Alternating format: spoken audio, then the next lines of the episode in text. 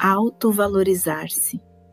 Só você sabe o valor do seu trabalho, dos seus estudos, das leituras que faz, do que passou e do que passa para chegar em cada etapa.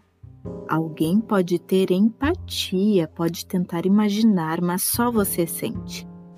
Só eu sei dos meus limites, das minhas renúncias, do uso do precioso tempo, dos investimentos, da busca pelo que não me deram, da busca pelo que não tive acesso, da procura, das dificuldades e desafios.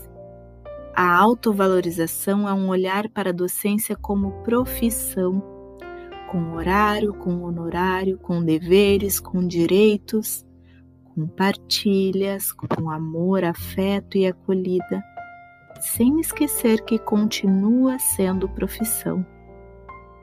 Sendo assim, precisa ser reconhecida como tal, em todos os sentidos.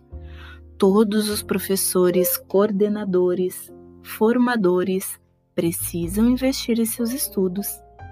Cursos são pagos, livros são caros, especialização tem custo, transporte, tempo investido toda e qualquer fala exige tempo, planejamento, investimento, organização. Assessoria é trabalho, orientação, formação, encontro formativo é trabalho.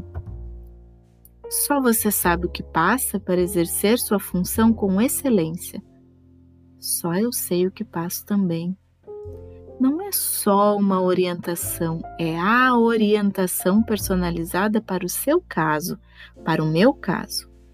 Não é só uma aula, é a aula para aquela turma, para aquelas crianças.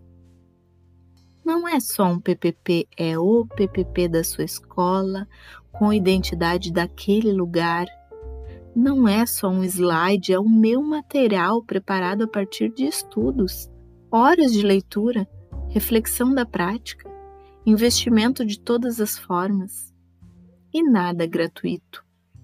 Se não há valorização do seu trabalho por parte do outro, invista na autovalorização, que não tem nada a ver com egoísmo, individualismo, exclusivismo, mas tem tudo a ver com o reconhecimento do próprio esforço, dos calos, da falta, das dores e renúncias, do amor pela profissão e pela exigência de que ela seja reconhecida como merece, pelos nossos, pelos outros, por todos.